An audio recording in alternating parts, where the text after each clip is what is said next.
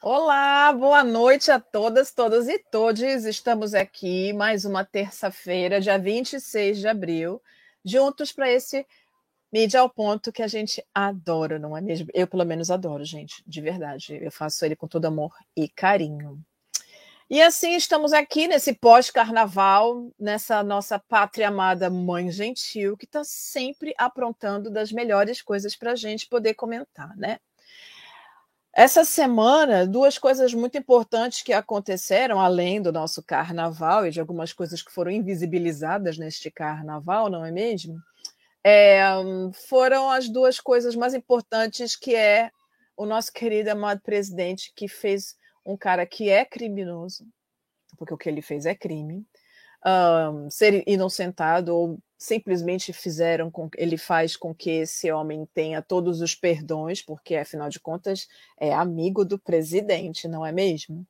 E depois um, um ex-ministro que fala sobre as forças armadas que estão a serviço dessa loucura deste presidente da República. Então a gente hoje vai focar praticamente nesses dois assuntos e também vai comentar um pouquinho sobre carnaval. Então eu queria Gui, coloca para mim a primeira imagem, por favor. Então, é disso. O que, que eu fiz uh, essa semana para a gente poder conversar? Eu trouxe algumas formas de olhar para as coisas, para a gente entender os posicionamentos desses, desses veículos de comunicação. E é importante que a gente diga o seguinte: na academia, quando a gente está fazendo faculdade de jornalismo, eles ensinam para a gente que as matérias que são importantes, elas vêm em destaque. As matérias que são menos importantes, ela vem, às vezes vem na, na primeira página, às vezes você vai encontrar o assunto só dentro do jornal, mas você coloca na primeira página, pelo menos como citação. Eu vou mostrar aqui para vocês. Boa noite, meu querido Denis. A gente vai observar hoje aqui como uh, a Folha de São Paulo e o Estadão fizeram a cobertura sobre, primeiro, sobre essa questão de que o Supremo condena o deputado Daniel e como que isso tem sido veiculado pela Folha de São Paulo uh, durante essa semana, e também ver o descaso do Estadão com o mesmo tema. Então a gente vê que né? Então, assim, a grande, a grande manchete é que o Supremo condena o deputado Daniel Silveira à prisão por atacar ministros. Para quem não lembra, por que, que ele foi então condenado? Ele foi, ele estava envolvido nas campanhas antidemocráticas e do ataque aos ministros do STF, e então ele está pagando por isso, não é mesmo? A matéria da Folha, desse primeira, depois que ele acaba sendo condenado, então ela vem numa grande, um, tomando um grande espaço na primeira página. Gui, coloca a próxima, por favor. O que aponta, na verdade, que a Folha de São Paulo tá, ainda está se colocando contra ele nessa campanha de que é melhor que mude o presidente da República ainda insistindo na tal da terceira via, porque eles nem falam da nossa segunda via, né? Bom, aí o Bolsonaro vai e anuncia o perdão ao Daniel Silveira. Vira o grande lance. Porque o que, que ele faz? Ele se apropria do conceito de liberdade de expressão e apela para a sociedade para fazer, para justificar algo que está na Constituição de que é ilegal. Então, atacar os, ministro, os ministros, atacar o Supremo, como foi feito e instigado por um presidente da República, é ainda pior, não é mesmo? Bom, então, o Bolsonaro anuncia esse perdão. E aí, o que mais me preocupa nesse processo todo desse perdão é pensar que, primeiro, abre brecha para perdoar outros tantos crimes que virão. Porque, assim, a pessoa que tem, que já está escondendo uma série de coisas por 100 anos, é porque tem bastante coisa para esconder.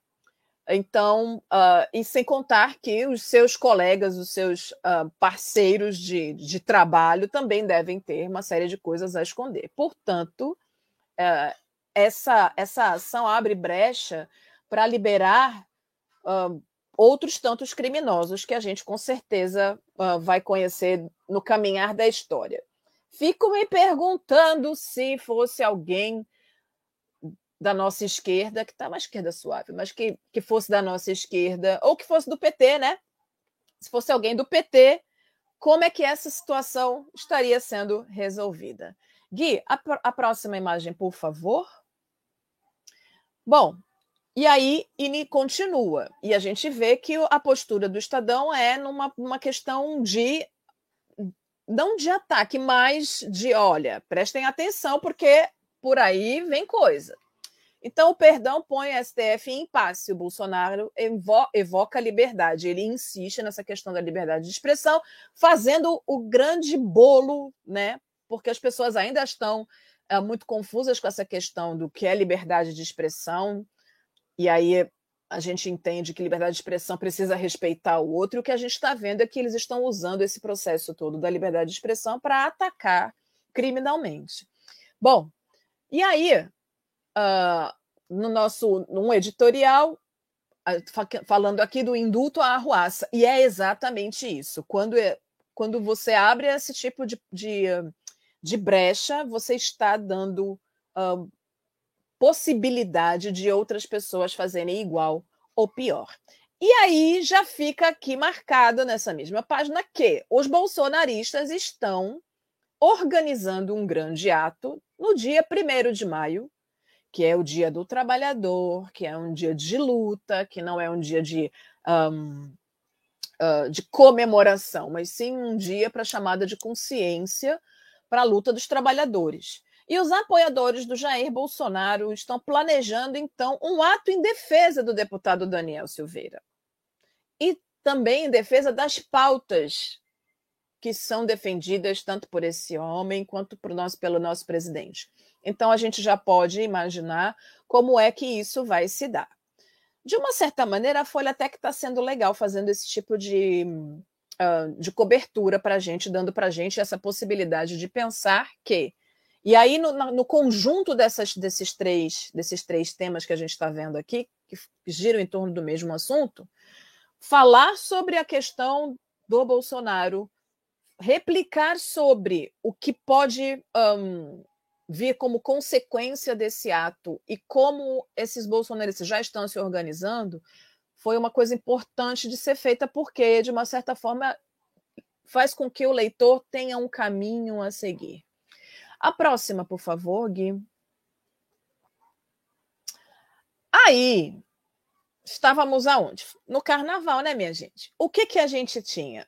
Um carnaval totalmente apoiado na cultura afro-brasileira. Totalmente apoiado. A gente tem, pelo menos, sei lá, eu acho que mais 70% das escolas de samba que desfilaram nesse carnaval fora de época tinham como tema central a questão racial e os orixás. Então, o que a gente vê é que essa é uma pauta importante para a questão política no Brasil, mas que os grandes veículos fizeram questão de virar as costas. Então, a gente continua percebendo que quando esses grandes jornais não cobrem esse tipo de assunto, eles estão deixando muito nítido qual é a postura deles em relação a isso.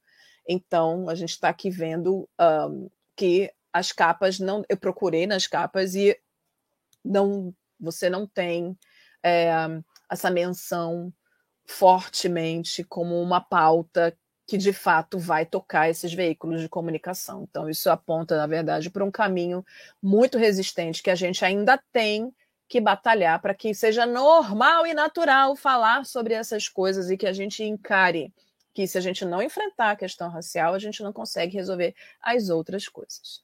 Aí o que, que a gente viu? O Bolsonaro ficou feio, né, na fita, com essa questão toda de, de, de deixar o cara que é bandido livre, o cara ia ter que pagar a multa rapidinho, ele aceita colocar a, a, tornozeleira. Agora a gente já sabe que a tornozeleira não está funcionando. Minha gente brasileira, em que país estamos, não é mesmo?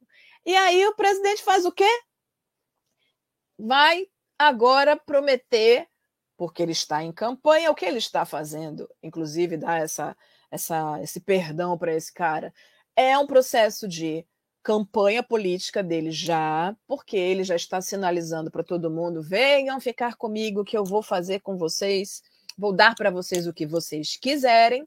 E aí ele já está, então, dizendo que vai turbinar o Auxílio Brasil. E aí. Pois é. Bom, os sites deram, mas eu estou aqui neste momento falando sobre a falta de, de, um, uh, de cobertura do jornal impresso especificamente. Quando a gente vê, de fato, nos sites, a gente consegue ver, mas mesmo assim, não existe um aprofundamento dessa questão da sensibilização, pelo menos a meu ver, da sensibilização de, dessa, da importância de trazer para a discussão essas pautas de verdade, não só é, comentando no carnaval. O, o, que me chamou a atenção de fato é que, ne, tanto na Folha quanto no, no Estadão, é, as páginas principais desses jornais não deram conta da, da força que foi um, o, o, carnaval nesse ano. De qualquer maneira, o que, que o Bolsonaro fez então, já que ele tá. Inclusive, Bolsonaro também foi criticado e virou e virou jacaré numa umas alegorias, numa alegoria da Escola de Samba de São Paulo. Então é importante que a gente veja como o carnaval, esses temas do carnaval, eles são políticos por si só, por natureza, nascem enquanto política, na verdade, né? Bom, e aí Bolsonaro então promete que vai turbinar o Auxílio Brasil na campanha de TV, e aí ele está fazendo o quê? Ele continua nesse processo de sedução com esse eleitorado que ele sabe que perdeu por causa da Covid, por causa de uma série de outras coisas que ele anda fazendo e falando, e o tanto que a imagem dele ficou ruim nesse sentido, não é mesmo? Bom, a próxima imagem, Gui, por favor. Então, aqui, né, o, o desfile uh, da Rosas de Ouro, em que o Bolsonaro acaba virando jacaré porque foi obrigado a tomar a vacina. Aqui começa, e aí eu chamo a atenção, na verdade, porque a gente está falando desse processo de, um, uh, de eleição já, né, de campanha política, e aí peguei mais uma vez esse pedaço que eles tomaram cuidado nessa capa do jornal da Folha, de colocar então, essa questão política mais forte. Então, o negacionismo do Bolsonaro faz ele virar um jacaré, isso chamou a atenção da Folha. Mas o que me chamou a atenção também foi a junção dessas matérias ao lado dessa foto, que é uma crítica, né? Então, a gente tem aqui falando dessa, desse texto de Matias Alencastro, que fala sobre uh, que a democracia resiste. Eu queria muito entender ainda se, como é que a gente pode afirmar efetivamente, já tem uns três anos, inclusive, que a gente vem questionando fortemente, se há de fato uma democracia uh, nesse país, né? É, e é por isso que a gente tem, inclusive, esse olhar dentro deste programa, esse olhar que é mais focado às necessidades da periferia, dessas vozes que são uh, silenciadas, né? Mas aí o, o, esse colunista vai dizer, então, que corretamente apresentada como um momento de verdade para a Europa, a eleição francesa será lembrada pela mobilização internacional por Macron. O grande lance é, quando a gente fala de democracia, a gente vai para o berço da democracia, ou para onde a gente pensa na questão da igualdade, liberdade e fraternidade, que a gente busca para colocar dentro do Brasil, isso como uma uma vertente que nos guia, mas que não funciona. Então a gente está vendo que mesmo lá, que é esse, esse grande lance de, de, de ser o berço desses pensamentos, lá também não está funcionando, porque a gente tem visto o recrudescimento da direita, da extrema-direita no mundo. Apesar de Macron ser de esquerda ou de centro-esquerda, vamos ver até que fato a garantia, já que a gente tem sempre esse modelo eurocêntrico de processo uh, uh, democrático, né? Então vamos lá. O que me chama a atenção é essa questão da democracia sendo colocada aqui. Volta lá, Gui, por favor. Aqui a gente está falando. Aqui também tem uma outra matéria, que é uma entrevista falando sobre a tensão com o STF, uh, que alimenta a base eleitoral do Bolsonaro. ou seja, as estratégias, e aqui aparece, então, uh, pela primeira vez nas capas, essa ação que aconteceu com o ex-ministro Luiz Roberto Barroso, que fez uma participou de uma atividade numa universidade alemã e aí ele critica as forças armadas porque ele acredita que elas estão sendo utilizadas como ferramenta para desqualificar todo o processo eleitoral. Então ele vem já no embate contra essa campanha que uh, o Bolsonaro vem fazendo. Mas o que me chama atenção é o tamanho mesmo também dessa, dessa, dessa, dessa matéria, dessa chamada nessa primeira página. Vai para a próxima, por favor, Gui.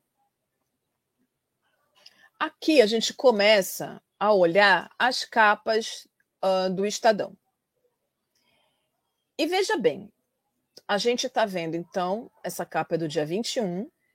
E, gente, eu estou com calor. E uh, as matérias que estão ligadas às notícias que lá na Folha elas têm destaque, aqui no Estadão o destaque é muito pequeno. Então eu tive que ampliar para vocês verem que está no rodapé da página a matéria que fala sobre, uh, sobre a questão da punição do Daniel Silveira pelo STF. Então, eles dão o que a gente pode fazer enquanto análise é que esta, este, esta, esse assunto não era de tão grande interesse para esse jornal, para que eles pudessem fazer algo uh, maior, dar um pouco mais de visibilidade para esse assunto. A próxima, por favor, Gui. Nessa aqui, ele, eles deram maior ênfase porque era o impacto social do presidente da República perdoar esses crimes desse, uh, desse seu desse amigo, né? E aí aqui está falando sobre a liberdade de expressão. Então, uh, essas reações, essa, essa, neste caso, acabou sendo mais aprofundada, justamente porque chama a sociedade para pensar. Então, entendo que o Estadão se debruçou um pouco mais sobre essa pauta, justamente porque era uma coisa de utilidade pública mais, mais forte e porque fala sobre liberdade de expressão, que é uma das ferramentas uh, essenciais para se fazer um bom jornalismo. A próxima, Gui, por favor.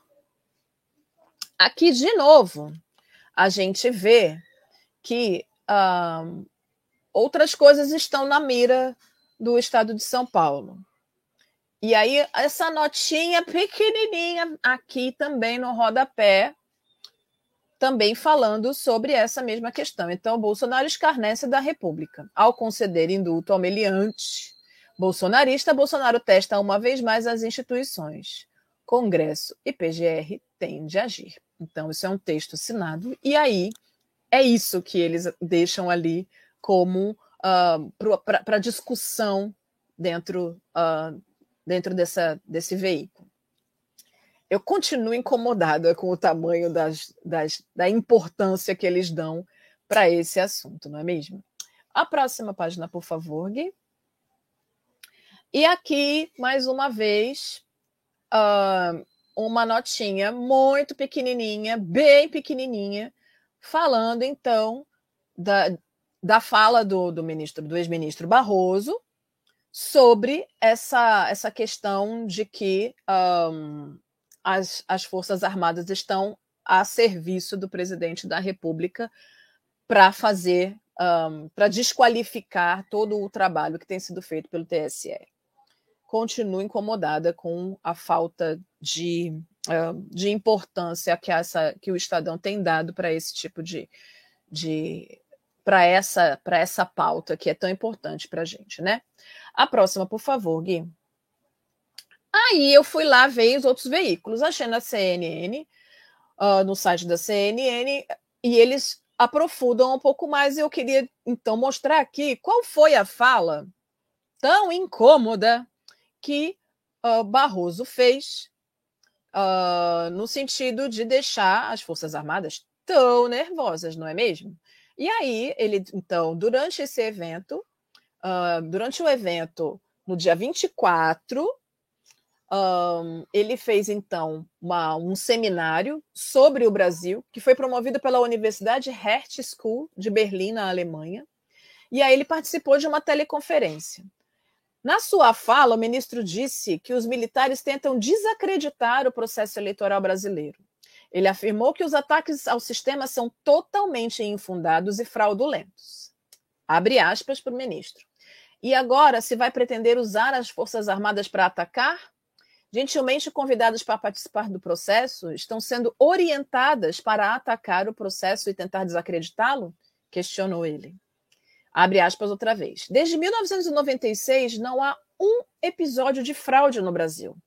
As eleições são totalmente limpas, seguras e auditáveis, afirma ele. E aí, então, o ministro da Defesa ficou bem bravo, ficou bem nervoso, e aí ele vai retrucar e faz uma nota. Mas, a princípio, o ministro da Defesa, Paulo Sérgio Nogueira de Oliveira, afirma que o Ministério da Defesa repudia qualquer ilação ou insinuação sem provas de que elas, as forças, teriam recebido suposta orientação para efetuar ações contrárias ao princípio da democracia. Bom, enfim, e aí diz ele, então. Acerca da fala do ministro Luiz Roberto Barroso, do Supremo Tribunal Federal, durante participação por videoconferência em um seminário sobre o Brasil promovido por entidade acadêmica estrangeira, em que afirma que as Forças Armadas são orientadas a atacar e desacreditar o processo eleitoral, o ministro da Defesa repudia qualquer ilação ou insinuação sem provas de que elas teriam sido recebido suposta orientação para efetuar ações contrárias aos princípios da democracia. Afirmar que as Forças Armadas foram orientadas a atacar o sistema eleitoral, ainda mais sem a apresentação de qualquer prova ou evidência de quem orientou ou como isso aconteceu, é irresponsável e constitui-se em ofensa grave a essas instituições nacionais permanentes do Estado brasileiro. Além disso, afeta a ética, a harmonia e o respeito entre as instituições. E aí a, a nota vai, diz, vai defendendo uh, todo esse processo que ele costuma, que ele continua dizendo que é democrático. Né? Então ele diz: as Forças Armadas, como instituições do Estado brasileiro, desde o seu nascedouro, têm uma história de séculos de dedicação a bem servir à pátria e ao povo brasileiro, quer na defesa do país, quer na contribuição para o desenvolvimento nacional e para o bem-estar dos brasileiros elas se fizeram desde sempre instituições respeitadas pela população. Por fim, cabe destacar que as Forças Armadas contam com a ampla confiança da sociedade, rotineiramente demonstrada em sucessivas pesquisas e no contato direto e regular com a população. Assim, o prestígio das Forças Armadas não é algo momentâneo ou recente.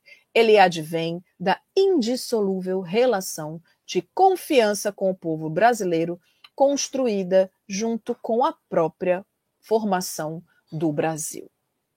Ele ficou bem nervoso, não é mesmo? E então colocou esse tipo de informação. Mas o que a gente tem visto logo em seguida, porque Barroso diz isso, em seguida do que aconteceu, desse perdão a esse, a esse Daniel Silveira, que foi lá e falou contra uh, os ministros do STF, que foi contra o processo democrático. Então, de fato, há é, é aquela velha história de que palavras se perdem ao vento né? Precisa se gravar, precisa fotografar, precisa que haja alguma prova. A gente vai descobrir todas essas provas concretas, mas é só a história que vai fazer isso. E se depender desse presidente, só daqui a 100 anos a gente vai conseguir descobrir todas as informações que são necessárias para trazer tudo isso à tona. Mas a gente já viu que muitas mentiras são construídas e é por isso que é tão importante a gente tomar muito cuidado com essa questão do conceito de liberdade de expressão porque as coisas são construídas, a gente está num momento de disputa de narrativas. Então, quem constrói melhor e descobre melhor os caminhos é que tem vencido essa, essa, essa luta terrível, que de fato do bem contra o mal, como o nosso presidente disse. Mas a gente precisa prestar atenção, porque tem muita gente achando que o lado bom da força, o lado iluminado da força, é justamente aquele que está fazendo mal para nós. Gui, meu querido, coloca a próxima, por favor. Então, eu quero aqui dizer, porque eu, essa, essa imagem eu encontrei no Instagram da Mônica Cunha, do Rio de Janeiro, vereadora Mônica Cunha, do Rio de Janeiro, e é uma imagem de uma faixa que saiu na uh, Beija-Flor, no Carnaval agora desse ano.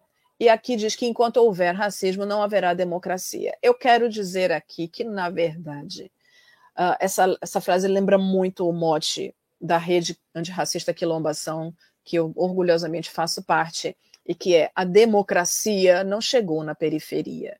E quando pensamos na questão da democracia e na questão do racismo, a gente entende por que, que a democracia não chegou na periferia, porque ela é negra. E é fato que se a gente não se estruturar de verdade para fazer com que todos os direitos sejam amplos e que a população negra esteja efetivamente inserida nas políticas públicas, a gente não vai conseguir combater todos esses problemas que a gente tem no Brasil. Então, para começar a falar do carnaval, eu quero aqui dizer que a gente está, sim, nesse momento de entender que a questão racial ela é essencial ser resolvida, ser inserida, na verdade, ela precisa. É, não há como resolver nenhum problema brasileiro se a gente não enfrentar de frente a questão racial. A próxima imagem, meu querido, por favor. E aí, Tô aqui o quê? Feliz da vida chamando vocês, porque se nós estamos aqui falando sobre questão racial, os indígenas se organizaram e, e, no dia 24 também, no dia, dia 24 foi um dia importante, dia 24 de abril, ia acontecer um evento sobre o descobrimento do Brasil lá em Porto Seguro. Aí o Bolsonaro ia fazer discurso lá. Ah, que coisa bonita. E aí os índios pataxós. Quem publicou isso no Instagram foi a grande Joyce Bert, uma jornalista incrível, uma mulher envolvida com as artes. Sigam Joyce Bert, ela é realmente incrível, super comprometida com a questão racial. E aí ela postou essas imagens que saíram no canal UOL, mas como foi Joyce Bert que postou, preferi buscar dela de fato uma grande referência da militância também. Gui, coloca pra gente o vídeo, por favor.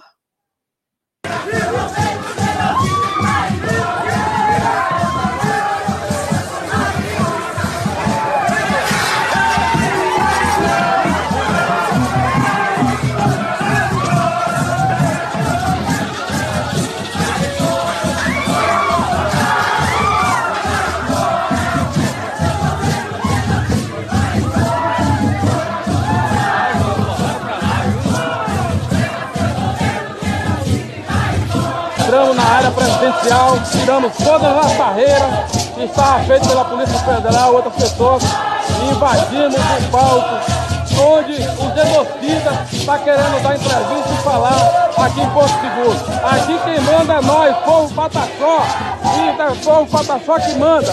É isso aqui, ó, meus irmãos. Não vamos deixar esse genocida tomar conta do nosso Porto Seguro, não, que aqui é a nossa casa. É isso. É por isso que eles têm tanto medo de que a gente se organize e vão continuar nos atacando, porque se juntar.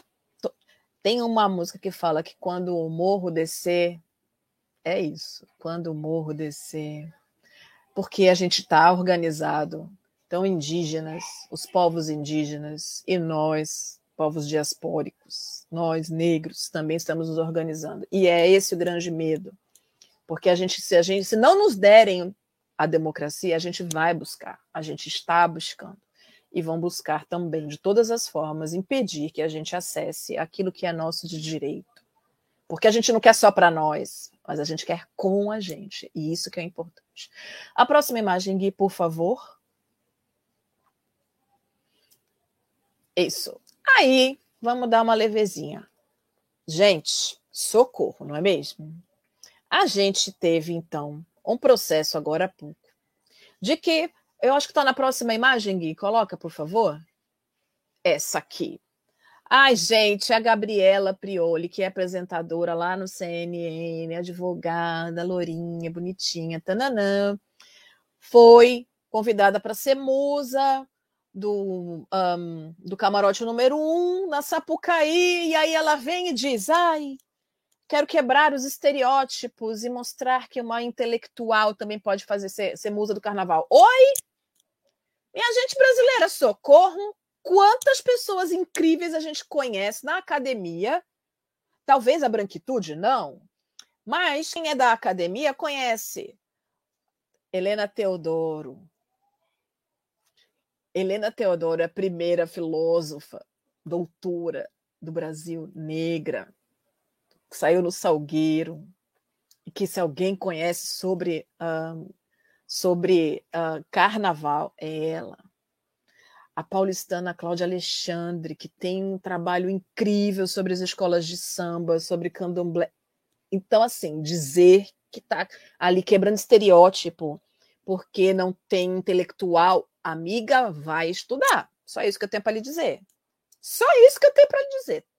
Mas isso aponta para alguma coisa que a gente já tem falado há muito tempo, que é essa questão de que a branquitude se apropria das nossas coisas e aí os nossos espaços de destaque dentro dessa nossa estrutura do carnaval se apagam. Então, uh, o Alma Preta, e aí isso é interessante, porque o site da Terra foi buscar no site Alma Preta, ou seja, é a mídia negra fazendo um caminho de marcar território e virar fonte das suas próprias pautas.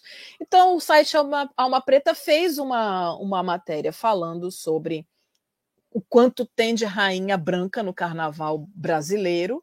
E aí o Terra vai lá e pega essa informação e constrói uma outra matéria, e é isso a gente tem essa matéria. Agora, coloca naquela outra que você tinha colocado, Gui, por favor, do Jornal Empoderado.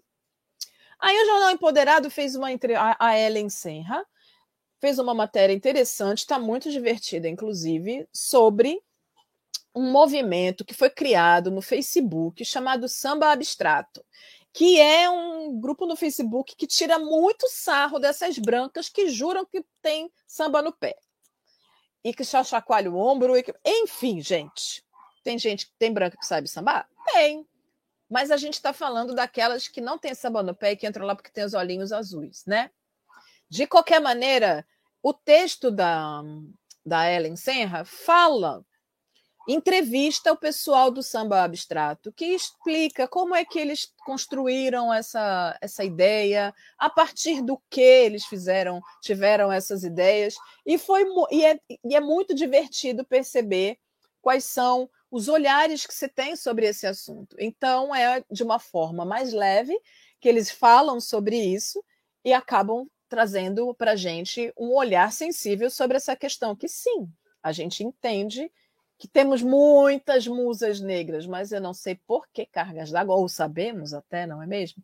Que, na verdade, o dinheiro é que acaba bancando o lugar dessas mulheres brancas dentro dessas escolas de samba. Então é preciso que a gente reveja isso também, não é mesmo?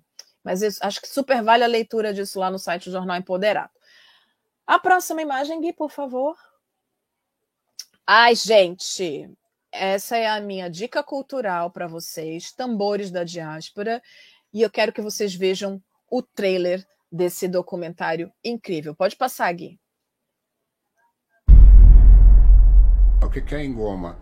É o tambor, que é um ser de energia plena, é um ser que reúne a árvore, o animal e o mineral, os três reinos da natureza. Escuta esses tambores ecoando né? A, a subdivisão, a música que acontece dentro da gente é, é única. Então, é, é, a reverberação das culturas nos povos, como elas reverberam dentro das pessoas.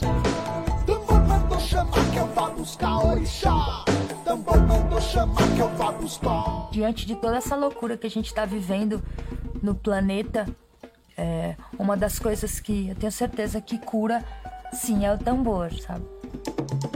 Ele mexe com toda a energia, né? Todos os centros, os chakras, né? É, ele te dá essa mobilidade, esse gestual aqui, mais suave. Ele te dá gestual mais forte. Então ele junta pessoas, né? Como o fogo, ele tem a mesma, ele tem a mesma vibração.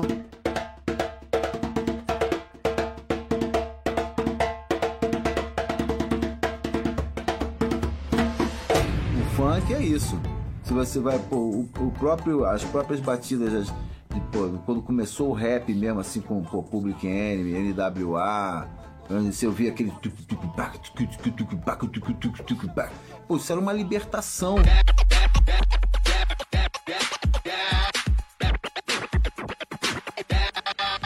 Aqui nessa terra, na terra da diáspora, quer dizer, totalmente despossuídos de, de qualquer conforto material, os africanos recriaram a engoma. Então, na terra, esses ancestrais vão continuar sendo lembrados.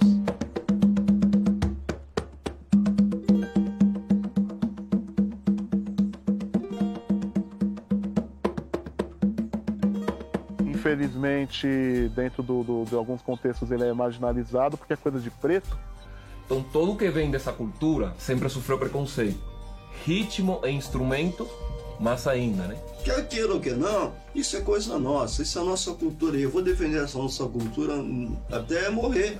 De resistência porque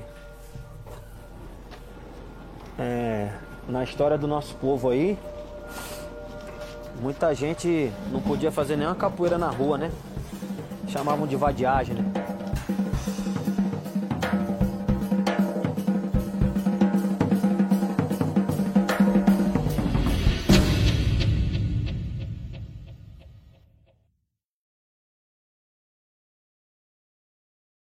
Lindeza, que lindeza, que lindeza. Então, o documentário Tambores da Diáspora, dirigido por João Nascimento, aborda uma visão política e cultural imbricada ao percurso dos tambores de origem africana e suas ramificações, que perpassam pela ritualidade, manifestações culturais, produções musicais e celebrações sociais, que são narradas através de histórias contadas, batucadas e cantadas, sob a perspectiva de importantes personagens oriundos do universo da percussão. A trama do filme é entrelaçada por performances percussivas e depoimentos que atravessam temas atrelados ao racismo cultural, aos toques tradicionais, ao tambor digital, as mitologias e os desdobramentos contemporâneos.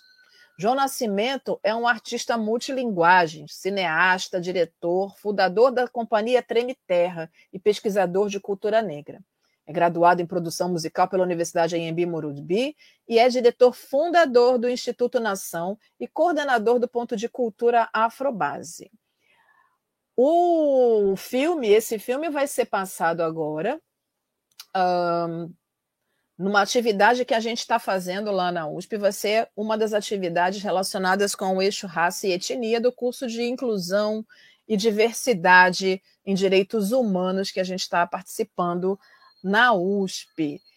E olha, fiquem de olho, porque o filme, esse documentário, ele ainda não está nos cinemas, ele vai participar de festivais, então a gente tem que ficar de olho quando ele estiver disponível para vocês assistirem fiquem de olho. É lindíssimo. Pensar o tambor como uma, uma entidade que tem voz e que tem poder é algo maravilhoso e a gente sabe disso. Gui, meu querido, agora mostra aí para gente com quem o professor Denis de Oliveira vai conversar no próximo Farofa Crítica, no nosso Diversidades Entrevista. A gente criou essa cartilha como for forma mesmo de divulgar a informação, para que essas mulheres soubessem os direitos dela no pós-parto, no parto também e antes, no pré-natal, né? Porque a gente percebe que muitas, muitas pessoas não sabem o que elas têm direito também no pré-parto, no, no pré-natal. Então, o que acontece? A gente tem um pré-natal é, que é insuficiente, digamos assim, muitas vezes, e aí, a partir disso, por causa também da falta de informação, um parto que muitas vezes é violento e um porpério que também é dificultado pela falta de informação. Então, nosso objetivo com a cartilha era que essas mulheres elas pudessem ter acesso amplo e facilitado também, porque a gente via que muitos materiais eles não eram eles não eram específicos, eles não eram de entendimento geral. Então, só um profissional de saúde que pegasse esse material ele ia entender, alguém que já estava estudando sobre o tema faz tempo. Então, nosso objetivo era que essa linguagem também fosse acessível para todos. Ai, a Carol linda, gente, é uma criança pequenininha, mas é gigante. Bom, a convidada então do professor Denis de Oliveira nessa edição é Uh, a aluna do curso de obstetrícia da USP, Carolina Nascimento, que faz parte da equipe que administra o programa de formação em diversidades e inclusão social em direitos humanos da USP. E ela vai conversar então sobre a cartilha de direitos humanos da mulher, dos direitos humanos ligados à saúde, sobre as práticas raciais igualitárias, cotas raciais na faculdade e as fraudes nesse sentido, papel dos coletivos dos estudantes negros na universidade e a falta de um ambiente identitário ali, naquele espaço acadêmico. Carolina Nascimento tem experiência na área de enfermagem, ela é bolsista de iniciação científica no projeto Inclusão Social e Diversidade, Direitos Humanos e Relações de Gênero, Raça e Orientação Sexual como fundamentos da igualdade. Carol, parceira dentro do eixo uh, raça e etnia, e é uma menina gigante. E fiquem de olho que a gente vai ap apresentar mais coisas para vocês. Meus queridos, esse foi então o nosso Mídia ao Ponto, que se alongou um pouco mais hoje, não é mesmo? Me empolguei. Mas eu espero vocês aqui na próxima terça, às 19 horas, para a gente conversar um pouco mais sobre o que está acontecendo nesse Brasilzão de Deus, não é mesmo? E como a mídia anda cobrindo as nossas coisas importantes. Beijo grande, boa semana para vocês. Até semana que vem.